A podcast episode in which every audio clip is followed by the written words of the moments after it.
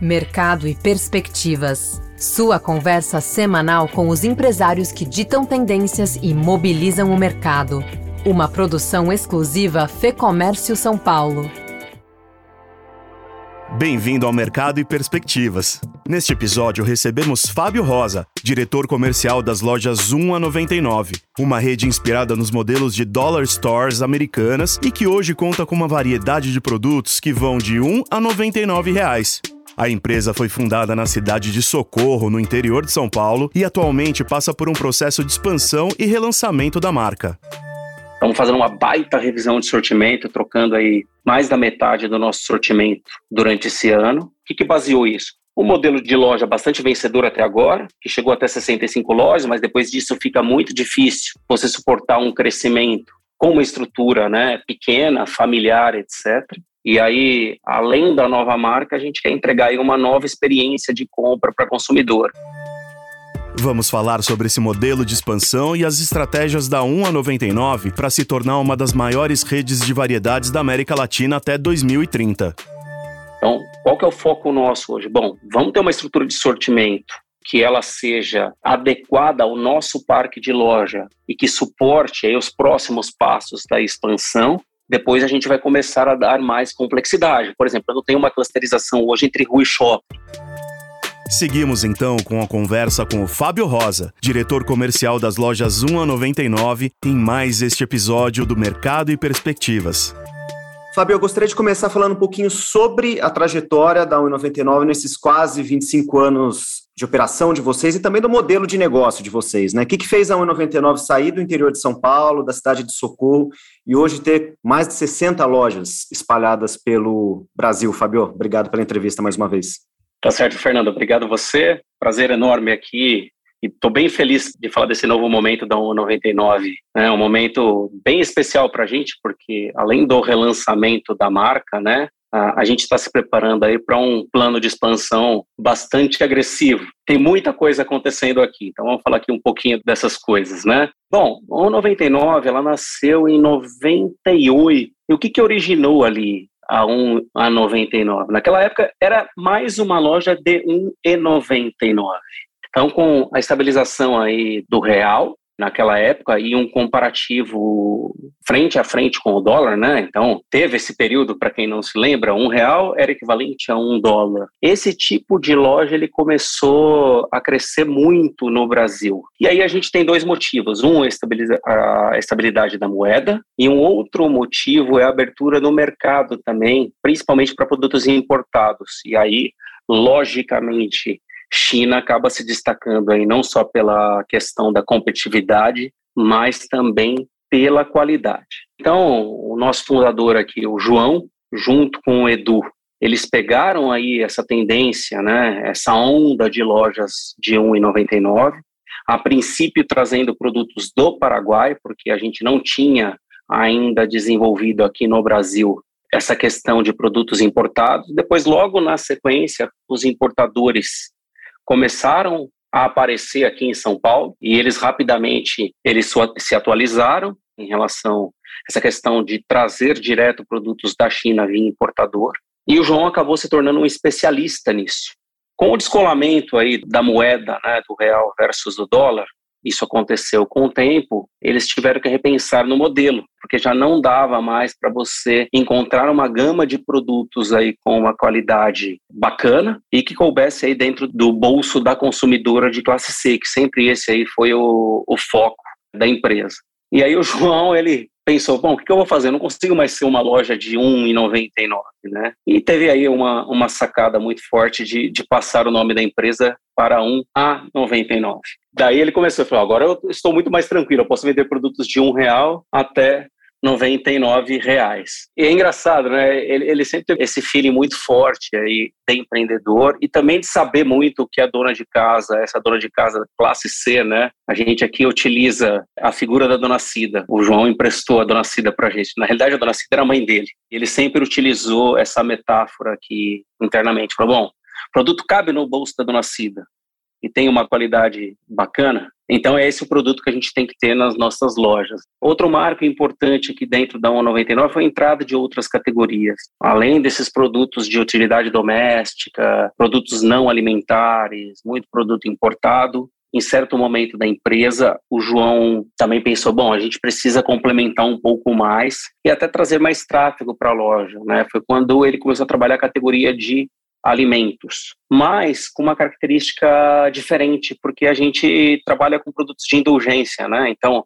salgadinho, bombonier, a gente vende água e refrigerante também, mas o, o nosso carro-chefe aqui é principalmente as categorias de salgadinho, bombonier, doces. O que acaba transformando a loja também é, numa loja para um momento de compra agradável. A gente sempre brinca aqui. Ninguém tem prazer de ir no supermercado para comprar uma água sanitária, um detergente em pó, né? Mas para você ir comprar um salgadinho para o seu filho, comprar um chocolate para você, esse momento acaba sendo um momento bastante agradável. Eu falo para a esposa loja... que é, é, um, é, um, modelo de loja que você entra querendo comprar uma coisa e sai comprando outras, né? Você sempre, você sempre descobre outros produtos que você está precisando, né? Isso, exatamente. E aí a gente acabou ficando conhecido por isso, né? Porque quando você trabalha com importados, você sempre trabalha com uma questão de novidade. Para você ter uma ideia, 30 37% do que a gente vendeu em julho de todo o nosso não alimentar foram produtos cadastrados esse ano, porque é uma categoria que vive bastante de novidade. Em especial para as cidades do interior, a gente acaba sendo até uma loja onde a dona de casa ela vai dar aquela esparecida. Então ela vai ali para comprar um potinho dela, acaba descobrindo umas novidades, aproveita para comprar o salgadinho e o chocolate do filho dela, então vira meio que uma loja de passeio. Então a gente está sempre relacionado a essa questão de momentos de prazer. Outra coisa também que sempre foi muito bem cuidado desde o início da empresa: atendimento e limpeza. Então não é vender de qualquer jeito, é ter capricho na hora de vender. Qualquer loja nossa que você for visitar, você vai sentir essa diferença. Eu, antes de trabalhar na, na empresa, fui visitar algumas lojas e fiquei impressionado né, com a disponibilidade dos funcionários e com essa questão de limpeza e organização. Então, a rede ela foi crescendo muito em cima disso, um modelo que é sustentável, né? sempre tomando esse cuidado de ter produtos adequados ao bolso da consumidora, de classe C, mas com qualidade. Agora, Fábio, esse ano vocês passaram por um momento de reformulação da marca, né? O que, que vocês consideraram? Uh, que mudanças que foram estratégicas para vocês nesse momento? Vamos lá, eu vou puxar um pouquinho antes, né? A rede já estava com 65 lojas, né? Quando uma das pessoas do nosso conselho, que é o Gregory Hayder, ele ele está por trás aí de, de alguns cases, mas acho que o mais famoso ali é o case da Pets. Ele é um estudioso de vários modelos de negócios no mercado.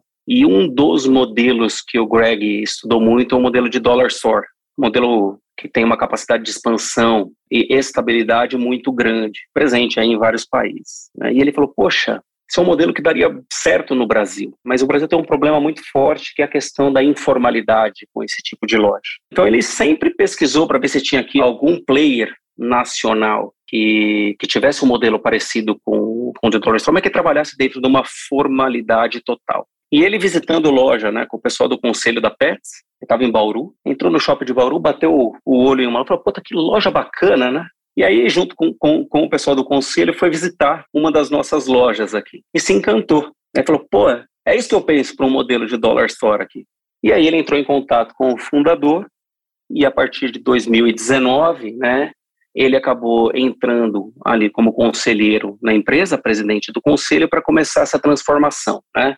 Profissionalizando a empresa e já vendo o que precisaria ser feito para um plano de expansão. Entrou a pandemia, e aí, obviamente, a gente teve que dar uma segurada nisso, até porque praticamente metade aí do nosso parque de lojas fica em shopping center, então acabou afetando bastante aí a questão do, do resultado e dos planos de expansão, mas a gente aproveitou esse período aí para o quê? Entrar de cabeça no trabalho de reformulação da marca. O que, que ele foi legal? Primeiro que a gente não precisou mudar nem o nome, né? O nome é super aceito, tem tudo a ver com a nossa proposta de valor e acabou ficando uma baita responsabilidade para a gente, né? Porque em todos os quesitos que a gente foi consultar a nossa consumidora, né? Durante esses dois anos aí de estudo, todas as notas que nós tínhamos para avaliar, para onde a gente pode melhorar, de 1 a 10, todas elas tiveram nota acima de 9. Ela falou, gente, que baita responsabilidade, né? Relançar uma marca que já tem uma avaliação muito forte perante o consumidor. A agência foi bastante feliz aí na reformulação, né? Falou, bom, vamos manter o que a gente tem de Fortaleza, inclusive o nome, a consumidora se identifica bastante, mas vamos tentar dar um tom mais moderno, mas que a gente não perca a essência nem o DNA da empresa. Então a gente aproveitou todo esse momento, né, para poder fazer isso. Um outro ponto que a gente estudou também foi a questão de estruturação, né, investir aí em capital humano, em estrutura organizacional para poder comportar essa expansão. Para você ter uma ideia, agora no, no dia 4 de julho, a gente reinaugurou o escritório, dobramos aqui o tamanho da capacidade do escritório para comportar as pessoas que vão chegar aí para sustentar esse crescimento. Fizemos aí o relançamento da marca para os funcionários, depois fizemos agora no último dia 25 o relançamento para o mercado e para os fornecedores para a gente marcar aí esse novo momento da 1 a 99. Então, o que, que baseou isso? Um modelo de, de loja bastante vencedor até agora, que chegou até 65 lojas, mas depois disso fica muito difícil você suportar um crescimento com uma estrutura né, pequena, familiar, etc. Então, por isso a questão da profissionalização, né, buscar gente no mercado. A gente agora também está investindo em tecnologia para poder suportar também essa, essa expansão. Então, a gente está olhando aí tudo, tudo que a gente precisa de tecnologia para poder fazer esse número de abertura e expansão que a gente projeta para os próximos anos. E, junto com o relançamento da marca, a gente tem aí um grande teste aí que acontece no próximo dia 2, que é o relançamento da nova loja, já com a nova marca. E aí, além da nova marca, a gente quer entregar aí uma nova experiência de compra para consumidor. Então, o que, que esse povo aí que veio de fora fez até agora, né? Bom, trouxemos aí uma empresa também de gerenciamento de categorias para a gente entregar a loja, comunicação visual, mas também muito pensado aí para facilitar a jornada de compra dos consumidores. Estamos fazendo uma baita revisão de sortimento, trocando aí mais da metade do nosso sortimento durante esse ano. Estamos sendo bastante felizes nessa loucura. O nosso CEO, ele chegou aí um pouco mais de 60 dias, e quando ele bateu o olho, ele falou, cara, vocês são malucos, fazer uma troca de sortimento com relançamento de marca, mas a gente tem sido bastante feliz aí até o, até o momento, né, com essa troca. Vem fazendo desde janeiro, mas o que a gente vem comprando novo está tendo uma aceitação aí muito grande aí frente aos consumidores. A gente vem fazendo aí um bom resultado esse ano. Agora, Fábio, usando um pouquinho esse gancho que você deu do sortimento, vocês trabalham com um portfólio muito grande de produtos, acredito que seja um desafio para vocês lidar com isso, ainda mais no momento de transição. Queria falar um pouquinho sobre isso, sobre como que vocês manejam isso, ainda mais no momento de expansão e de troca de portfólio, é, como que envolve centro de distribuição, toda essa parte logística aí de vocês, como que vocês maturam isso. E se, dentro da, da geografia de distribuição das lojas, você tem loja no Rio de Janeiro, vocês têm loja em, em Roraima, é um modelo de negócio sem grandes variações regionais, um modelo de negócio que não demanda tanta regionalização a depender de onde vocês vão? Por enquanto, a gente não trabalha com uma regionalização de sortimento. Acho que esse seria um segundo passo para essa organização. A gente tem uma concentração muito grande em São Paulo e ali o sul de Minas, principalmente. Aí tem uma, uma característica muito parecida. E aí a gente tem a loja no Rio e a loja de, de Boa Vista que estão um pouco mais fora. Obviamente, a gente vê que existem oportunidades regionais para serem captadas mas a gente hoje não tem massa crítica e isso adicionaria uma complexidade muito grande na operação. Então, a gente está num trabalho um pouco mais básico agora. Primeiro é ter realmente uma estrutura de sortimento com é, um modelo de gestão que comporte essa questão da entrada e saída de produtos, porque, como eu disse, novidade é um dos pilares deste negócio e que numa, num primeiro momento de expansão isso não venha prejudicar o meu fluxo de caixa. Quando você está sempre mexendo em sortimento, você sempre coloca o caixa em risco, porque você tem muito produto descontinuado. E aí, lógico, quanto mais loja você abre, esse problema ele acaba sendo exponencial. Qual que é o foco nosso hoje? Bom, vamos ter uma estrutura de sortimento que ela seja adequada ao nosso parque de loja e que suporte aí os próximos passos da expansão depois a gente vai começar a dar mais complexidade. Por exemplo, eu não tenho uma clusterização hoje entre rua e shopping. Eu sei que existem oportunidades, tem categorias que elas deveriam ser, deveriam ter um tamanho mais adequado a um modelo e, logicamente, ela seria menor em outros modelos. Eu tenho isso mapeado, mas eu não vou trabalhar isso agora. Vamos fazer isso um passo de cada vez.